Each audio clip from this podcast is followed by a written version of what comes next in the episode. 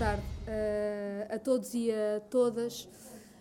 Queria agradecer a vossa presença neste fim de semana de outono veranil, que convida ao fim de semana prolongado.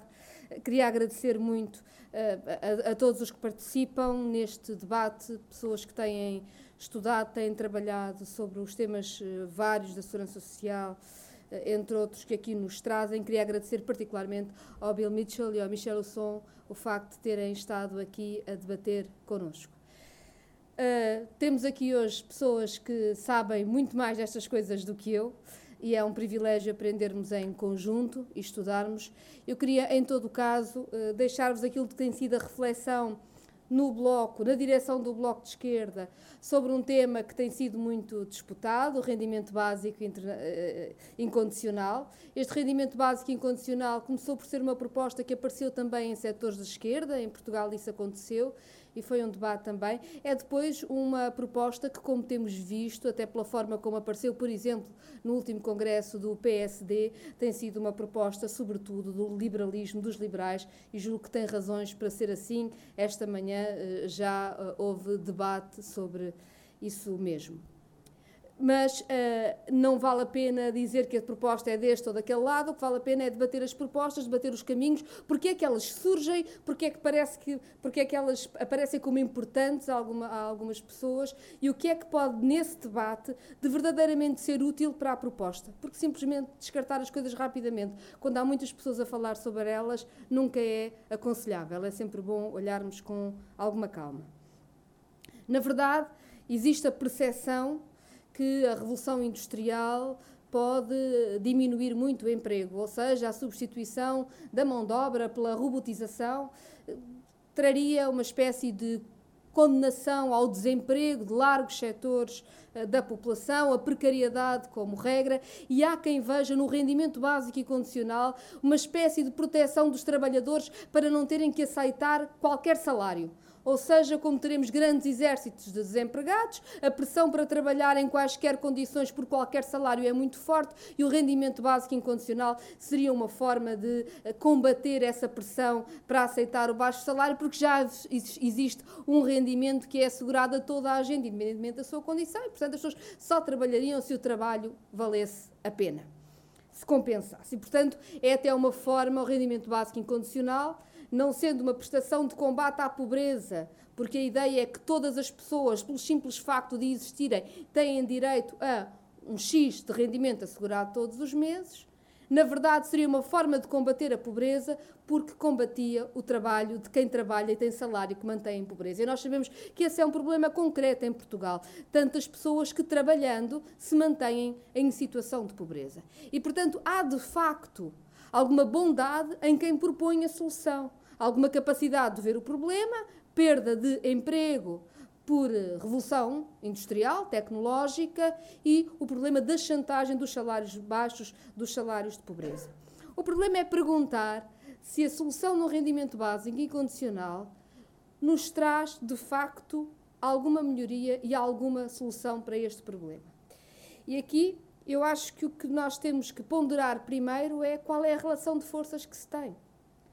Porque o problema da distribuição de rendimento num país, na Europa, em todo o mundo, o problema da distribuição de rendimento e da desigualdade de rendimento é sempre um problema de poder.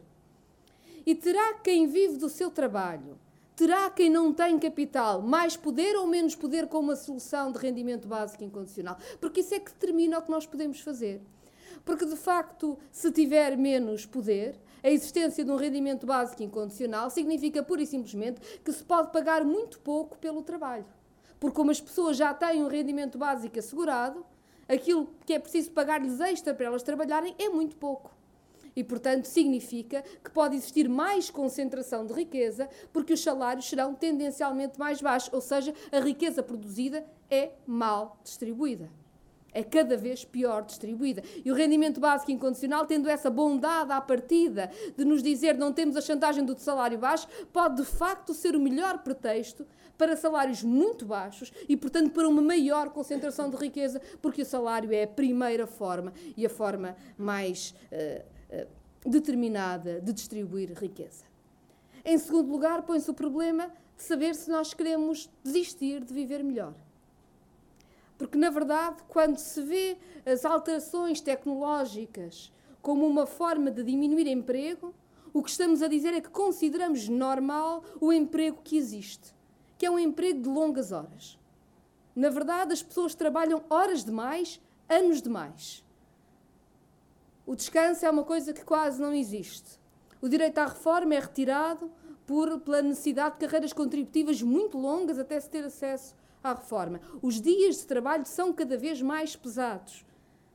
Uh, discutir as 35 horas foi uma conquista em, uh, e depois há as 40 no privado, mas quantas pessoas não trabalham muito mais do que isso, com horas extraordinárias, com banco de horas, o que for?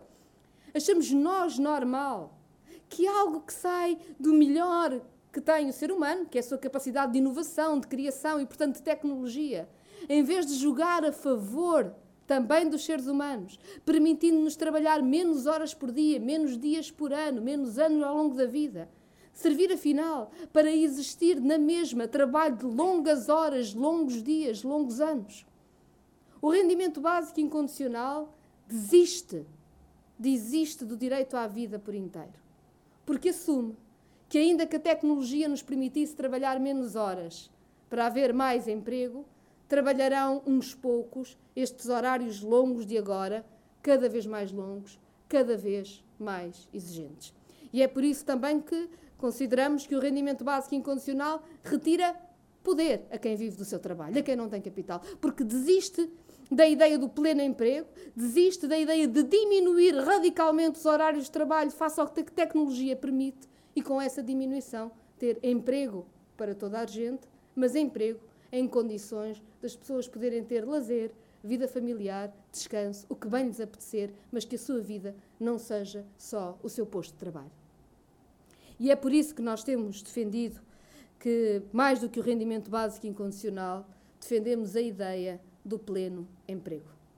O pleno emprego é o que dá o salário que redistribui riqueza, o pleno emprego é o que permite distribuir os horários e a penosidade do trabalho, tornando-o menos penoso e aumentando a qualidade de vida. A tecnologia tem de jogar a nosso favor e não contra nós. Há depois um outro problema, para lá da questão de saber se queremos rendimento básico incondicional ou se a velhinha ideia do pleno emprego continua a ser determinante na relação de forças e na qualidade de vida de quem vive do seu trabalho. E esse é o problema de saber o que fazemos com o nosso Estado Social e de fazer contas. Em Portugal, nós gastamos com o Estado Social 22% do nosso produto interno bruto. 22% da nossa riqueza serve para pagar saúde, educação, justiça, esgotos, enfim, tudo aquilo de que nós precisamos para que o país funcione. Se nós olharmos para outros países que têm estados sociais mais avançados que o nosso e para os quais nós devemos olhar, porque sabemos que temos tanto para andar, que ainda há tantas falhas no nosso estado social, vemos que nos países mais desenvolvidos gasta-se 25 a 30% do PIB em estado social, da riqueza dos países. Ora, para nós garantirmos um rendimento básico incondicional, imaginem, de 420 euros por mês a cada cidadão em Portugal, precisaríamos de gastar mais de 27% do nosso PIB, mais de 27% de toda a nossa riqueza. E aqui há algo que normalmente nos é escondido no debate do rendimento básico incondicional, que interessa muito aos liberais também, que é a escolha que nos colocam. Se nós queremos pagar rendimento básico incondicional com a riqueza que geramos ou se queremos ter Estado Social. E a minha pergunta é se nós achamos que 420 euros por mês para cada uma das pessoas substitui o direito à escola pública, ao Serviço Nacional de Saúde, a existência de saneamento básico num país, de instituições de justiça ou de proteção civil e todas as outras em que o país investe a sua riqueza e que deixaria de conseguir investir a sua riqueza em nome do rendimento básico incondicional.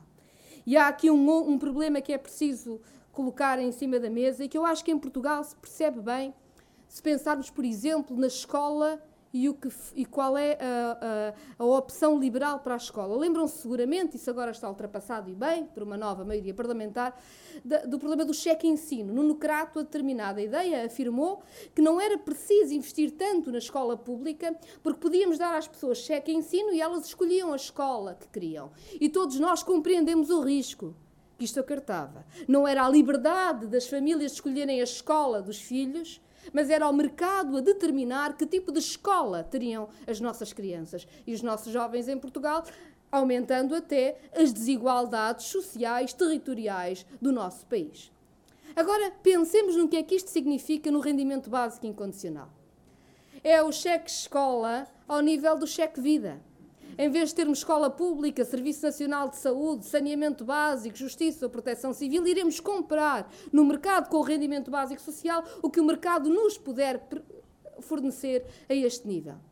E é por isso que quem vê no rendimento básico incondicional uma forma de liberdade de escolha, de facto está-se a deixar enganar e percebe que não é a liberdade de cada um, mas é sim o mercado a ordenar porque não será a liberdade democrática de construir a escola pública laica, igual em todo o território, que combata as desigualdades sociais. Não será a liberdade democrática de discutirmos o que queremos do nosso Serviço Nacional de Saúde, como o podemos reforçar. Não será a nossa liberdade democrática de falarmos das infraestruturas do país, do que esperamos da justiça, da proteção civil, dos militares, de tudo de tudo que constrói o nosso espaço coletivo de soberania popular, mas será sim o mercado a determinar o que oferece, em que local e para quem. E depois, com o tal rendimento, veremos quem chega a aceder ao que hoje nós sabemos que é parte do nosso direito, da nossa democracia, o nosso salário indireto também, que é o Estado Social.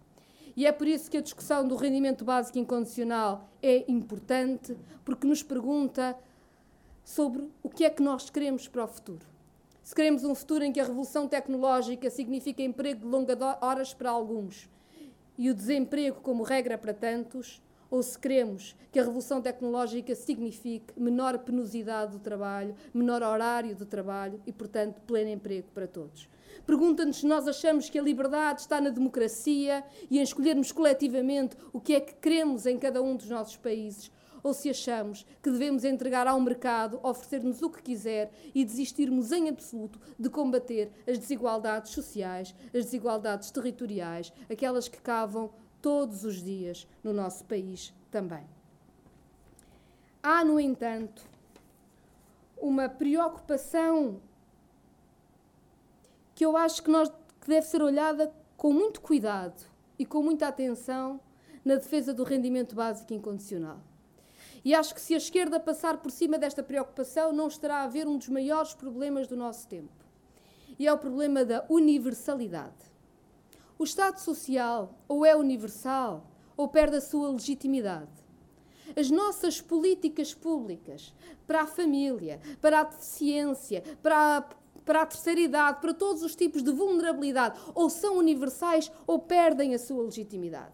E eu acho que, em boa medida, o rendimento básico incondicional cresceu enquanto ideia em alguns setores porque o Estado Social deixou de ser universal.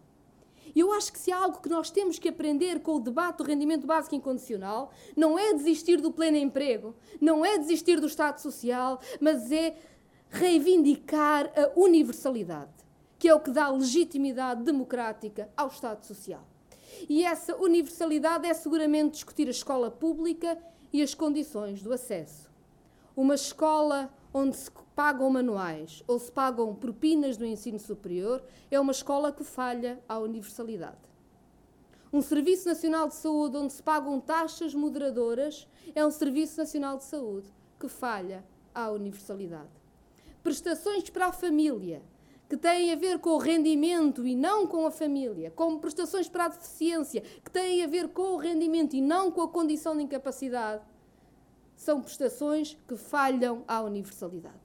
E é por isso que eu acho que este debate é muito importante, porque é um debate que nos convoca sobre a universalidade do Estado Social, das prestações familiares e a necessidade que existe hoje de as reivindicar.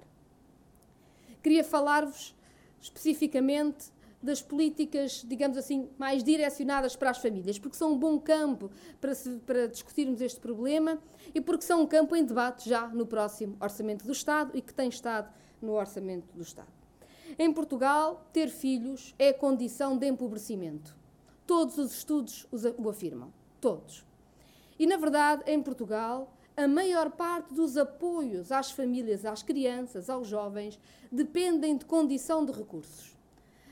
E a condição de recursos divide-se normalmente pelos dois primeiros escalões da banda de família, primeiro e segundo escalão, que determinam depois o acesso a manuais escolares, nos ciclos onde ainda não é gratuito, que determinam o acesso aos espaços sociais, lá irei, determinam o acesso a uma série de prestações sociais.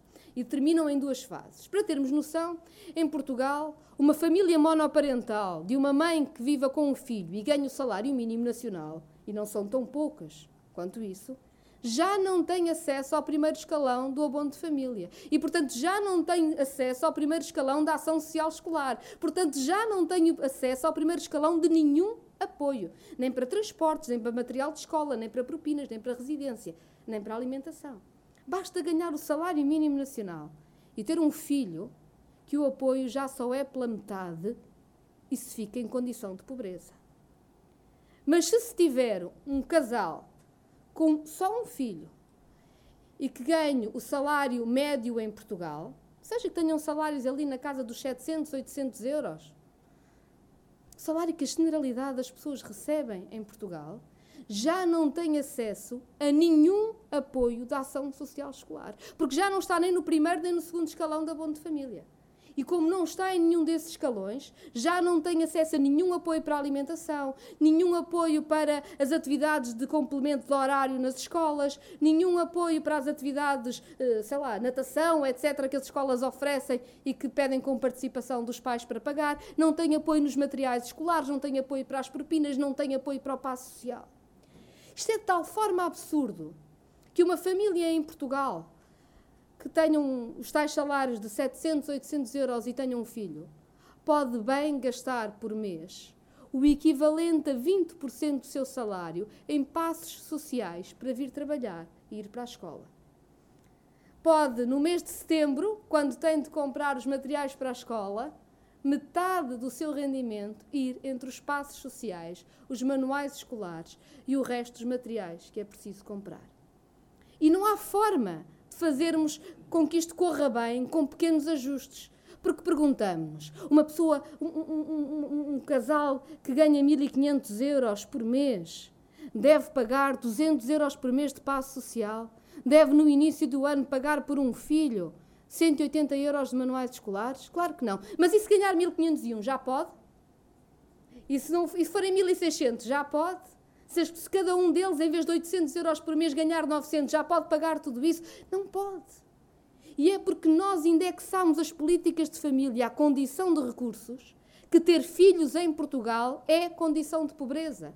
Porque basta ganhar mais 10 euros do que a pessoa que vive ao lado para de repente já ter de se pagar sozinho mais de 200 euros de passos sociais por mês, mais de 180 euros por manuais do secundário. Este é o avanço que é necessário fazer.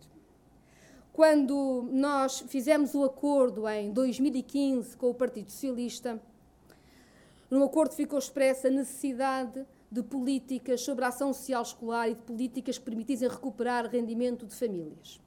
E uma das, um, um, um, um dos passos que o Bloco estabeleceu nesse acordo, além da necessidade de recuperar rendimentos da família, foi um grupo de trabalho de combate à pobreza e a necessidade de como é que se combatia a pobreza, com esta conclusão: ter filhos em Portugal é condição de empobrecimento. Eu acho que nós estamos muito longe de tudo o que é preciso fazer, mas já demos alguns passos e alguns passos que são importantes e que me parece que nós temos condições no Orçamento do Estado para 2019 de avançar e de continuar. Na verdade, em 2016, o abono de família foi finalmente descongelado, quando se descongelou o indexante de apoio social e, portanto, começou a haver uma atualização automática todos os anos do abono de família, do subsídio de desemprego, todas as prestações eh, sociais. Em 2017, foi criado um, no, um, um novo escalão de abono de família, uma nova etapa do abono de família, porque o abono de família tinha dois valores, um para crianças até um ano, outro para crianças a partir de um ano, porque se reconhece que as crianças mais jovens têm uma despesa maior, como é natural, qualquer pessoa que tenha filhos percebe bem qual é essa diferença dos bebés, das fraldas, todos os produtos próprios têm de utilizar, etc. E criou-se um um, uma segunda fase que é até aos 36 meses. Passámos a ter um abono de família que tem três fases: até um ano, de um ano aos três anos e a partir dos três anos. E no Orçamento de Estado de 2018, o abono de família voltou a aumentar e aumentou mais do indexante de apoio social. E, portanto, nós temos vindo a reforçar esta política do abono de família. Mas há outras duas políticas essenciais que também estão a ser alteradas e que têm a ver com a universalidade. Uma delas é os manuais escolares. Começaram por ser gratuitos no primeiro ciclo, segundo ciclo, que em Lisboa o acordo que o Bloco de Esquerda fez com o Partido Socialista faz com que os manuais escolares sejam agora gratuitos até ao 12 ano e há, do nosso ponto de vista, todas as condições para alargar ao resto do país a gratuitidade dos manuais escolares ao longo do ensino obrigatório. E há a política dos transportes. Temos discutido a política dos espaços sociais desde o início.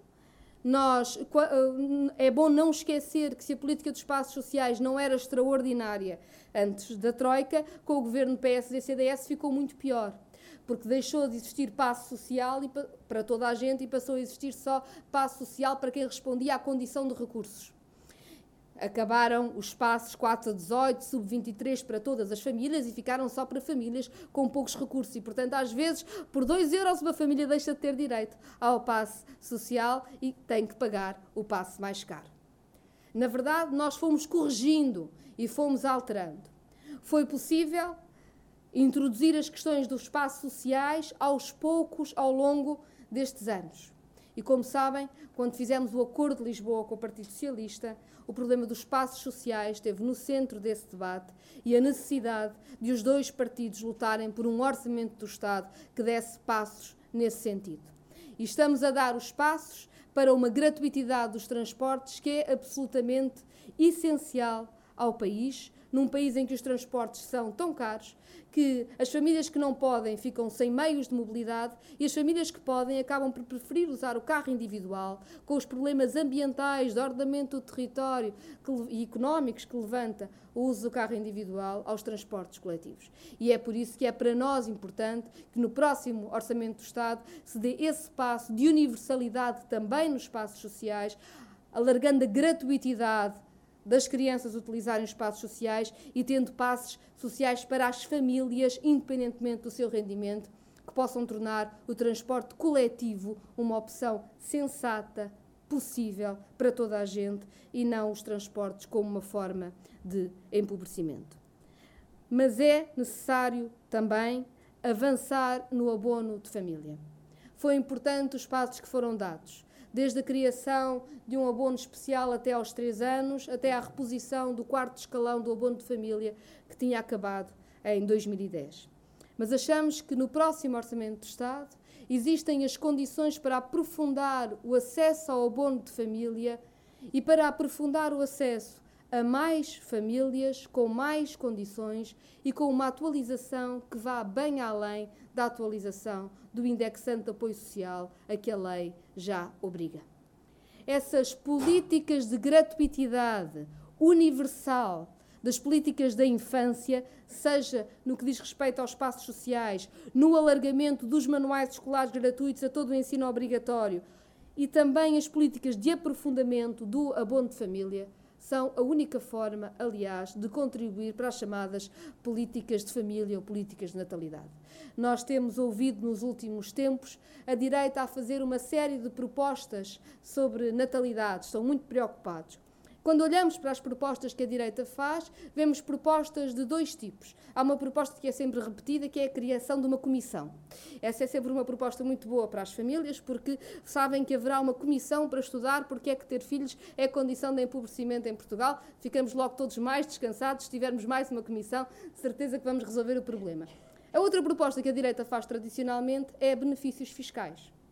Mas entendamos, A tal família com salário médio em Portugal, que ganha 700 ou 800 euros por mês e que por isso já não tem acesso aos manuais gratuitos no nono ano, ou que já não tem acesso ao passo social para o seu estudante, não tem nada a ganhar com o benefício fiscal, porque o que paga de IRS não chega para que o seu benefício fiscal possa, de alguma forma, compensar a despesa que tem por ter crianças. As políticas de natalidade, as políticas para a família, baseadas em descontos de IRS, são de facto políticas para as famílias com mais dinheiro, mas que deixam a generalidade das pessoas de fora. E é por isso também que, utilizando esta universalidade para que este debate nos convoca, para o Bloco de Esquerda no próximo Orçamento de Estado, é tempo sim de dar respostas universais às famílias e elas passam seguramente pelo alargamento e atualização do abono de família, muito além da atualização do indexante de apoios sociais, passa pelo alargamento da gratuitidade dos manuais escolares e passará também por uma política de passos sociais que torne os transportes coletivos uma opção para a generalidade das famílias e não uma forma de perderem rendimento todos os dias. Muito obrigada por este debate, por estarem aqui. Vamos continuar com quem sabe disto bem mais do que eu.